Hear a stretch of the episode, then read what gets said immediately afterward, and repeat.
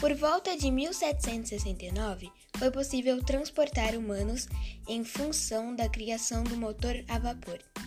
Avançando no tempo, os carros foram ganhando novas funções e muita velocidade.